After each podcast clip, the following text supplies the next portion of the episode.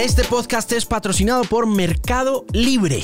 Todo lo que usted necesita directo a su puerta y en el menor tiempo posible con todas las facilidades de pago y todas las garantías de seguridad. Compre carros, motos, audio, vídeo, ropa, accesorios y mucho más.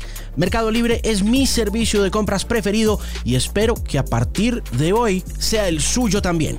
Visítelos y descubra la comunidad de compra y venta online más grande de América Latina. Mercado Libre, patrocinador del Bilingual Podcast que comienza aquí. Alejandro Marín analiza el estado de la música, la tecnología, la radio y la vida en la era de la Internet. Este es el Bilingual Podcast. Queridos y queridas bilingües, un saludo muy especial, buena tarde, buena noche, buen día, donde sea que esté escuchando, a la hora que lo esté escuchando y en la plataforma en que esté escuchando el podcast, un saludo muy especial. Mi nombre es Alejandro Marín y este es el Bilingual. Hoy viajo hasta Jamaica con un invitado muy especial, quien probablemente es el artista insignia de la isla en los últimos 20 años y una de las figuras del Caribe más importantes de la música comercial a nivel mundial. Todo lo que toca lo vuelve oro este hombre. Yo tuve la oportunidad de conocerlo hace mucho tiempo, 2001, 2002, por allá en una rueda de prensa fui su traductor.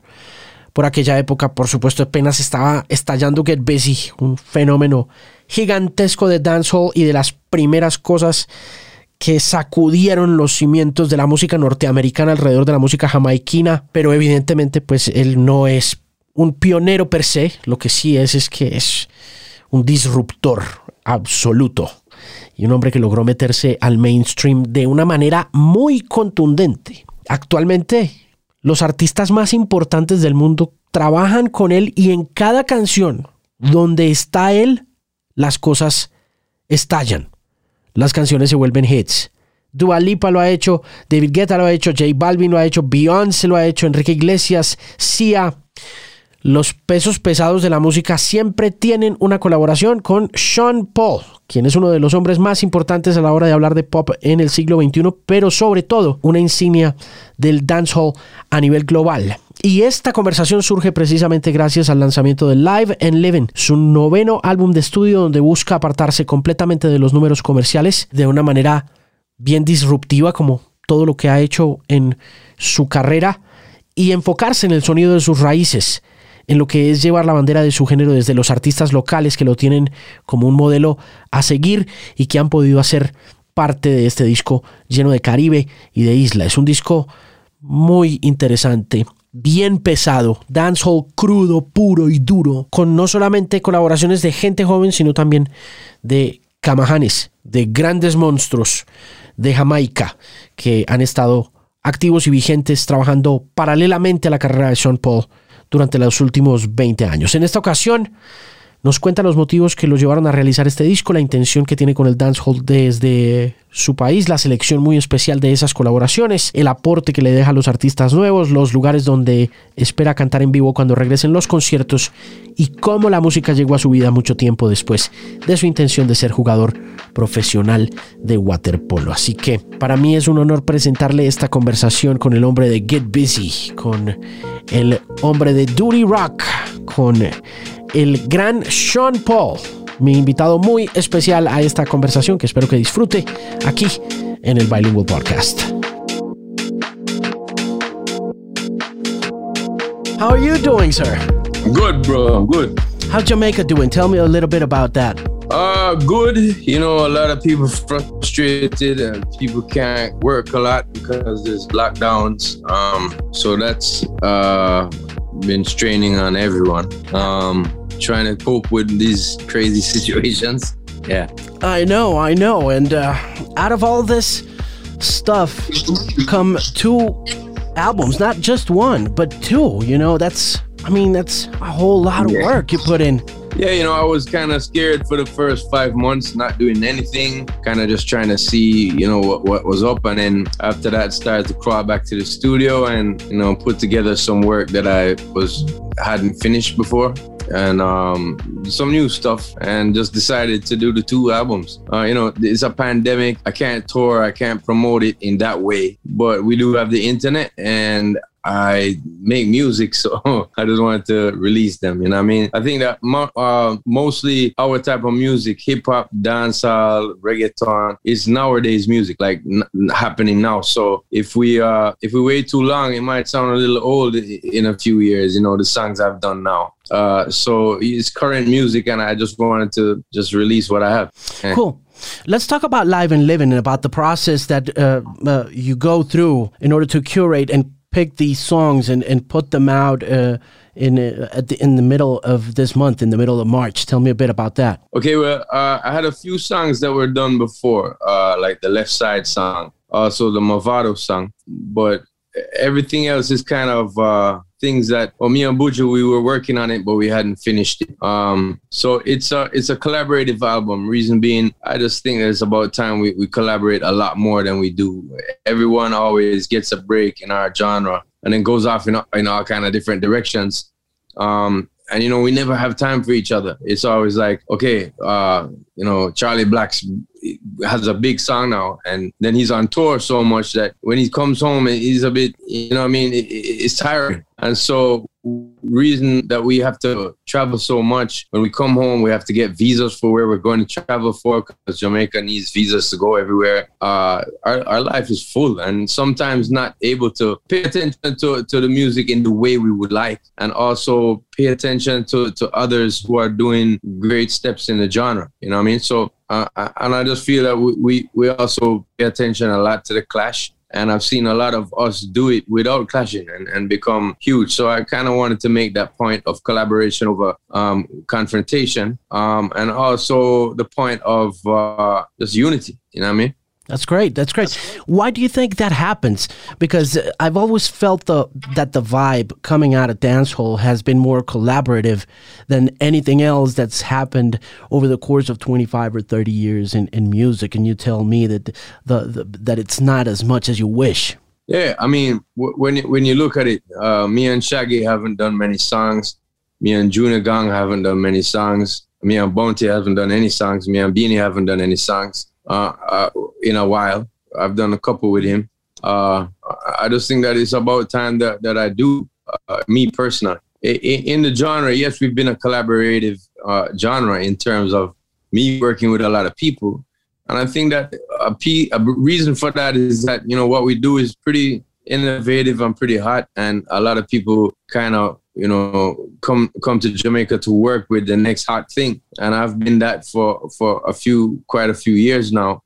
And as I said, it, it, it takes time out of your, your your your life. You know what I mean? Uh, with Charly Blacks, he starts to tour a lot when he gets that big song. Same thing with Busy Signal. Um, same thing with with, with Konshens. Uh, you know, the, these younger artists come up, and we would love to work together, but the scheduling is crazy. And when you come home you you know you know you're you're you're kind of behind the track. A lot of times you will hear in Jamaica a dancehall artist that is being you know big in Colombia right now or big uh, in, in, somewhere in the states. He, he has songs that are that are really working. In Jamaica, he's no longer the hit thing because he left. He had to go away and tour so much. So it's kind of like an out of sight, out of mind thing. If you're not here doing these interviews and stage shows that are here in Jamaica, then they stopped kind of paying attention as much. Uh, you know, Shabba Ranks still makes music. Uh, so does people like, uh, you know, uh, who can I say? Cabra from now to now, now, now to then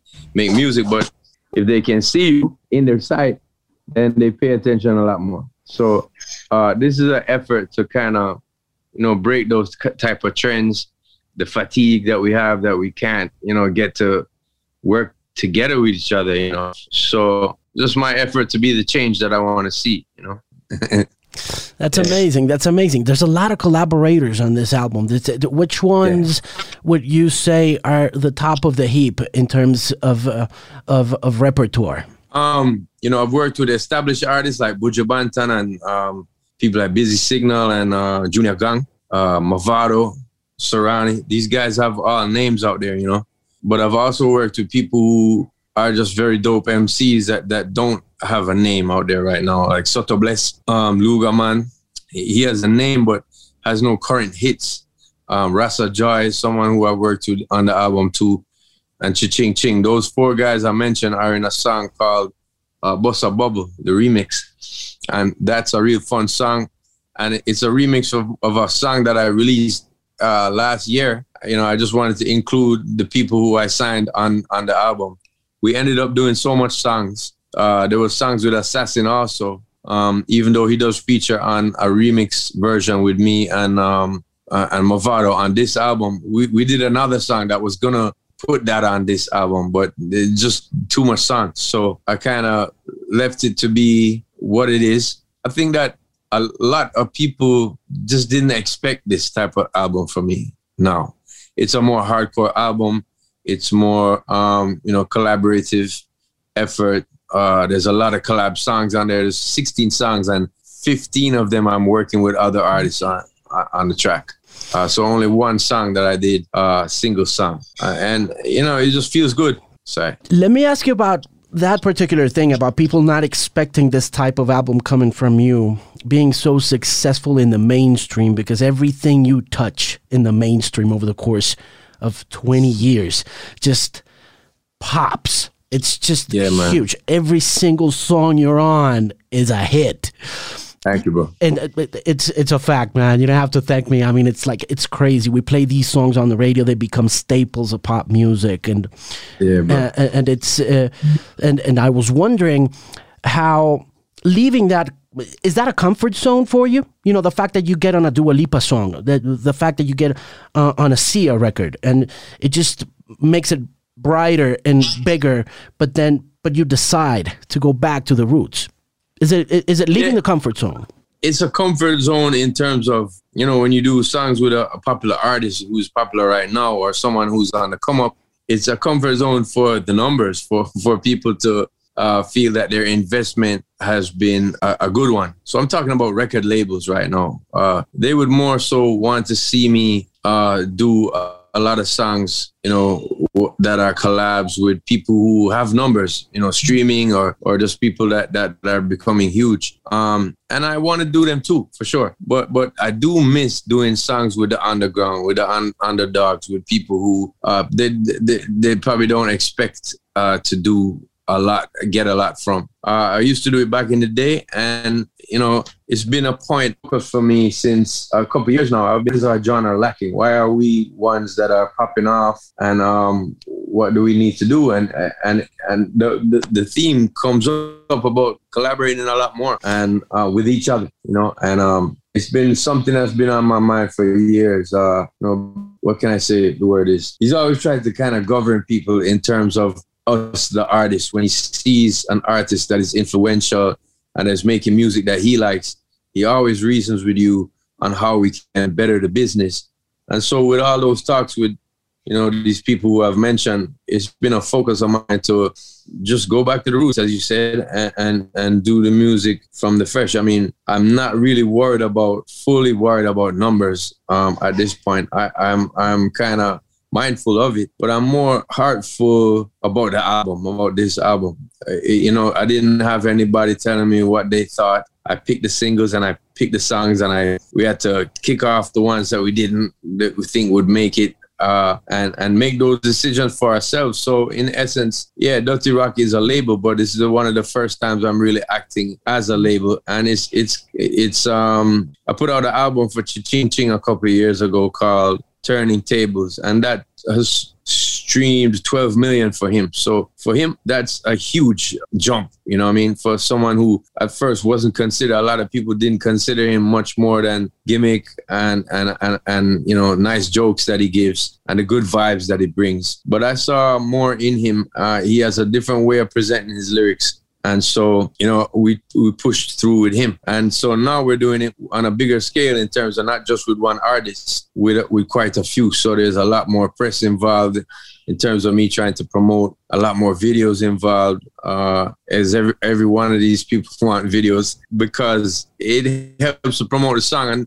they don't want to say that they've had a song with Sean Paul that they didn't get a good shot at, at promoting you know what I mean so we, we're doing videos for everything so just a good vibe for me. As I said, I feel this album in my heart a lot uh, deeper than than my past few albums. I love all my work that I put out, and and and even in 2017, I had a great year in terms of uh, you know working with with Dua Lipa and and Becky G and these young stars that are are coming up. But also this one is just uh, you know it's like a shot in the dark. You know what I mean? Yeah. Uh, just means more to me for right now, for sure. Este es el Bilingual Podcast.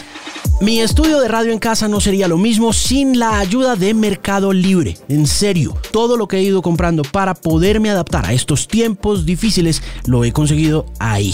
Desde las luces de mi set hasta los micrófonos que uso, las cámaras, los cables, Mercado Libre me ha acompañado a lo largo de este tiempo y me ha ayudado a transformar y a mejorar las condiciones de mi trabajo en casa. Y usted puede conseguir todas sus compras para el trabajo y mucho más en Mercado Libre, así que visítelos. Son la comunidad de compra y venta online más grande de América Latina. Tell me about the impact of Bunny Livingston and uh, Bunny Wailer. Um, I, I, saw your post, very heartfelt post on Instagram. You just mentioned a couple other representatives representatives of, of the genre.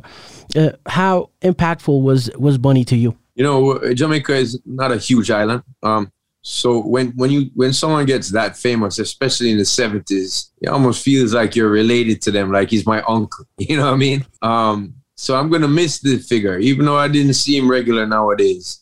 Every time we did see someone like Bunny Wailer, uh, it, it reminded you of your roots. It reminded you of how big the music got with Bob Marley, and and and it reminded you of of uh, you know past times, which were great times too. So you know, his impact on the music, his contribution to the music will never be forgotten. And, and it's something that I hope that the government uh, out here pays attention to more and more. We, we try to, to, you know, scrutinize them when, when they don't pay enough attention to our musical heroes because, uh, you know, they, they are used to do advertisements and also for politicians and advertising. And then when, when it's time to help us, when you know the people are elder now or or things happen in life and these are people who serve their culture well and i think they should be honored and and should be uh, uplifted especially in a time of their life where you know it's once a man twice a child time type thing. Um they should be honored man. Um there, there's far too many incidences of big artists artists that have songs that everybody all over the world that love reggae or dancehall have to be in a very poor manner, uh, not real, not not cool at all. And so, me being someone who who can make that change, I'm speaking up on it, and I, and I'm also trying to do as much as I can to uh, to observe the greatness that those those artists gave to us, and also to to to um uphold their memory as much as possible. So you know, th- there's the great Dennis Brown. I've been given. He is passed a long time ago now, but I've been um, just recently down to where he was born on a place called they nicknamed Beat Street because Bob Marley's first record shop was down there, and uh, a, a, a, lot of different musicians have uh, studios and record shops on that same road. And people trying to make uh, Dennis Brown's house into a museum, which I'm all for. I think that's that's beautiful. We don't do enough of that. We don't do enough of of bigging up our heroes. And so again, R.I.P. to to Wailer. He served a, he served a, a great service, did a great service to his genre and to his culture, and also you know he he had a great journey. You know, big up to him. Do you think that's ever going to change? The fact that governments and uh, uh, entities and politicians take advantage of musicians uh, from that political standpoint instead of just you know giving them the place that they deserve because this doesn't happen just in Jamaica. This happens in Colombia. No. This happens everywhere. you know? Sure. I think I think that uh, it's it, in this present condition or climate of of of how government is really run in most countries, or at least the Western world, as far as I see. Musicians and artists are not really considered much more than just something that uh, you know, is is is considered not very important. But a, a person like myself believes in word, sound, power a lot. I believe that what you say becomes flesh and walk amongst people. Uh, you're giving people ideas, you know, even through uh, the power of music and, and not language. Like I, I get ideas from reggaeton music. I don't speak Spanish, but I hear certain messages coming through. I hear them. Um, you know, so everyone got their own message, what what they would like to say to the world in these types of genres. And um, I think it's looked upon by most governments or most people in society as come and go music. And so I try to make music that stays for a while. I've had some hits now for about 20 years and um, still trying to make m- more memorable music. Uh, it's an important thing to, to try to do that, even if I have a thousand songs and three of them are memorable, then that's a great job for me. Because uh, I've taught someone uh, to feel uh, with their emotions, I've taught them by certain lyrics. Um, I've taught them to, to expand their thoughts, um, you know, and, and that just feels good. And I've got my ideas out to the world, to the universe. So no, I don't. I don't think at this present time, governments or anything like that, eh, people in positions like that, really uh, give enough respect to musicians because you know they know that we're powerful enough to sell perfumes and and and, lighters and and and and and, and concert tickets and you know even radio time so so they just use when it's when when they would like. And it's up to the artists to, you know, be exploited as as they wish, I guess. But as long as my message can come through, um, then it's a good look for me. So some people might look at that as, you know, that that that's not too that's more of a sell out situation.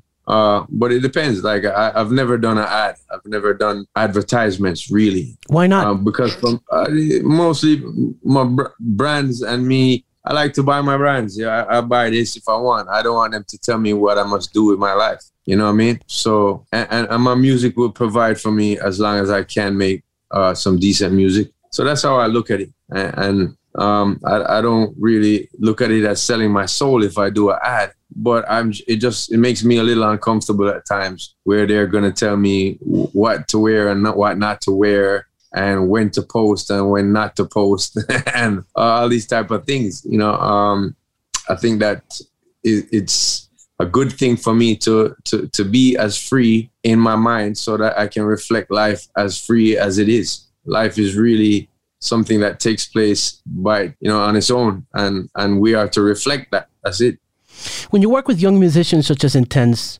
what do you teach and what do you learn from that experience? Uh wow. um, I learned what I learned what kids think is hot, um, and I and, and I kind of am reminded of certain similar things that took place when I was a teenager. Like, oh, I see why they like this kid because he said this and he said that. It reminds me of that artist, and I can identify with it you know, and, and that's always good to keep to keep me uh, or to keep my music on the trend where it is right now.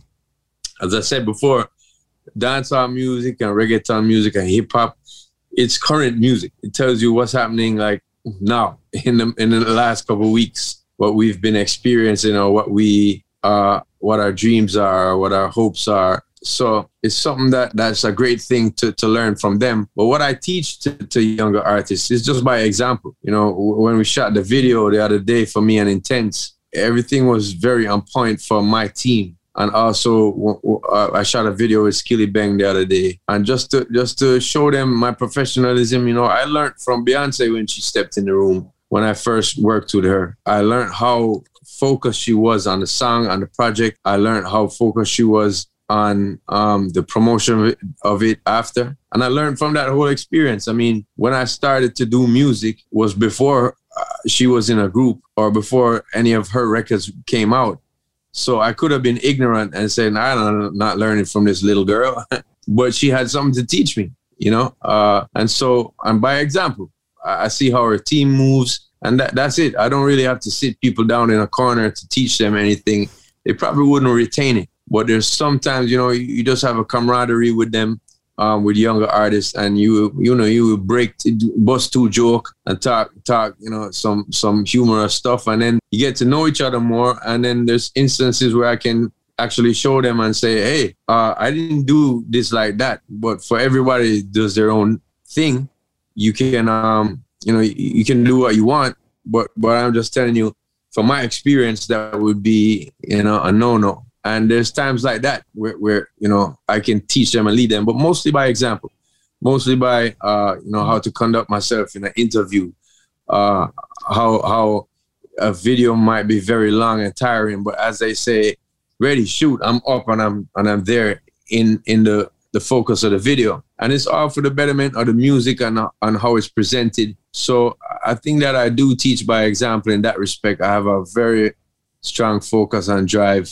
um, when it comes on to what we what we want presented to the to the people, uh, and that's where that's where that's where I can be helpful to a younger artists.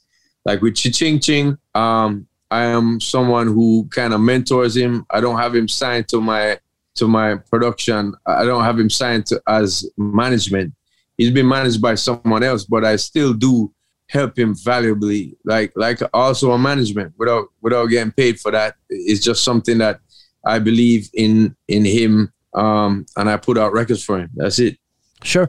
If there was anything over the course of these 20 plus years that you could change about your career, which would that be? Or what would that be? Um, you know, I wouldn't. It, uh, maybe I would have worked, done these type of albums a lot earlier. Uh, maybe, but but I don't like to, to say I would have changed this or I would have changed that because uh, you know you can't never plan for your life. Uh, you can plan for the day to day and the year to year, but there's things that will happen that just you know change your life completely. Like me, I, I thought I would be an a, a, a, swimmer for my country in Olympics. You know what I mean? And that was my whole life from age 13 to after I was 19 years old. Even at the age 24, I did represent Jamaica again for water polo for polo aquatico. Uh, and and I've been to you know many different countries uh, to represent my country in that respect. And, and I thought I was gonna do that, but uh, and, and music was something I was considering on the side, just like maybe I'll do music because I, I really like it. And it started to take over my life. And I, I never knew that change would come. You know, if you ask me at 15, 16 years old, I want to go to the Olympics. I want to break this record. I want, I want to do that. And, you know, by the time I was 19, a lot of my friends moved away to college and left me with not really much competition and, and, and my focus changed. And there's no way I could have planned for that. There's there's no way you could have told me at that age. So I, I wouldn't change things. Maybe I would have done more collaborative efforts with dancehall, a lot more dancehall artists, you know, over the years. Mm. That would be that would have been something. This is that's why I said it's such a dream come true, or or re- really project that's really close to my heart because it's something I've been wanting to do, but just didn't have the time to put together a whole project like this. And big up to Island Records, you know, they they they gave me the opportunity to be able to to do this as a as a label and not lock me down, you know, not be like, hey, you can't have my artist doing 16 songs with other people. But uh, they understand the genre, which is pretty cool. They understand that we have to keep up to date. We have to put out regular records to be recognized. Uh, and so, you know, when I came up with the idea of it, I, I was telling them, you know, I was telling them I have many songs and I really don't want to break this theme. And if we wait too long, it will be kind of old. So I'd like to go ahead and they they said give me my blessing, you know. So big up to them for being able to do that, and also just my label itself. Big up Dutty Rock uh, Records because in Dutty Rock Productions because we've come a long way.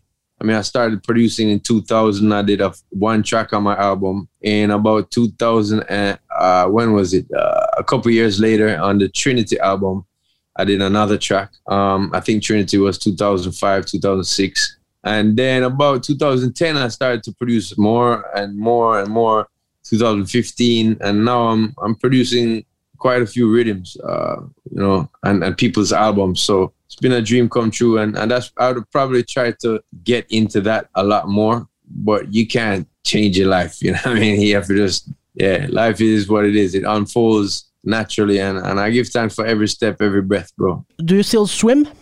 Yeah, I, I swam once this week. I only got to swim once. I think I'm going to swim tomorrow morning. I do about a thousand five hundred meters. Wow. Which is nothing compared to when, when I was a kid. When I was a kid, I was swimming 5,000 meters a day, uh, seven to 9,000 on the long days, which was a Thursday. Um, I was also training uh, in the mornings and doing weights at lunch. Uh, this is when I was a teenager. And um, I do water polo all Saturday, all Saturday from nine o'clock to after three in the evening. We would stop for a break for eat lunch and then go back. Uh, so, I, and, and that, that was what my, mo- my, most of my, my, my life was. As I said, it revolved around swimming, my friends who swam with me, and also music. Um, those three things was, you know, what what kind of that was my life. And so even though for years I didn't swim, um, it, it, was always you know close to my heart. Uh, and then for me to keep fit, so I used to play basketball. I played tennis. Picked that up after I was 40 years old. Um, but just because it was easy to book a court and hit wherever I was. Um, but my my love, my first love of of of um of like a game is like water polo and and and, and basketball is in there as well. Cool. But yeah, I still swim. Is there a particular place in the world besides Jamaica where you would love to perform this live, this live and living monster? Wow. I would love to perform all over the world right now. um, um, we all we yeah. all want to go out, man. We all yeah. we all want to go to shows and stuff. So it's like crazy. Let us out. Uh, yeah. So, but but uh, I can remember a lot of great crowds in Africa. I've been to twenty Africa countries. Also, Colombia has been good. Like South America has been good to me. Um, you know, and Central America as well. And so places like London has, has always showed me good love. Uh, Japan, good, good vibes there. So, you know, as I said, I would love to go and perform everywhere and, um, and, and kind of feel the people and feel that, that gratification instantly, but it's not possible right now. I'm just going to do what I do is put out music. Uh, we're, we've done a few virtual shows, which I don't mind. Uh, but they're more like rehearsal to me. If I can't hear the people screaming, I'm one of those artists that when you put in in ears, I get very frustrated. Uh, I only use that on a stage that is really bad to to hear. But if I'm in a, a I want to hear the crowd. I want to feel the crowd. And a lot of the time when I use the in ears that are plugged into your ears, uh, it, it, you can't feel the, the, the, the, vibes of the people. And so for virtual performances, for me, it's a bit like that. It's a bit like just not really actually being full 100% in the zone. So um, I'm really looking forward to one day performing for crowds because that just gets my that gets me in a place. You know what I mean? Uh, uh, no matter if you're hungry, if you're starving, if you need to use the bathroom, uh, when you hear those screamings, you forget all of that. You run out there and you just have a great time. So yeah. Sean Paul, it's been great talking to you, uh, seeing you once again. I saw you at a press conference like 18 years ago, and it's great seeing you virtually again, man. Uh, As a kid. Thank you for taking the time. Beautiful album, man. Thanks for going back to Thank the roots you. and teaching us more about this beautiful culture. It's been great. And we look forward to seeing that. you personally. Take good care. Have a good night. Thank you, bro. Salute. You too. Ciao.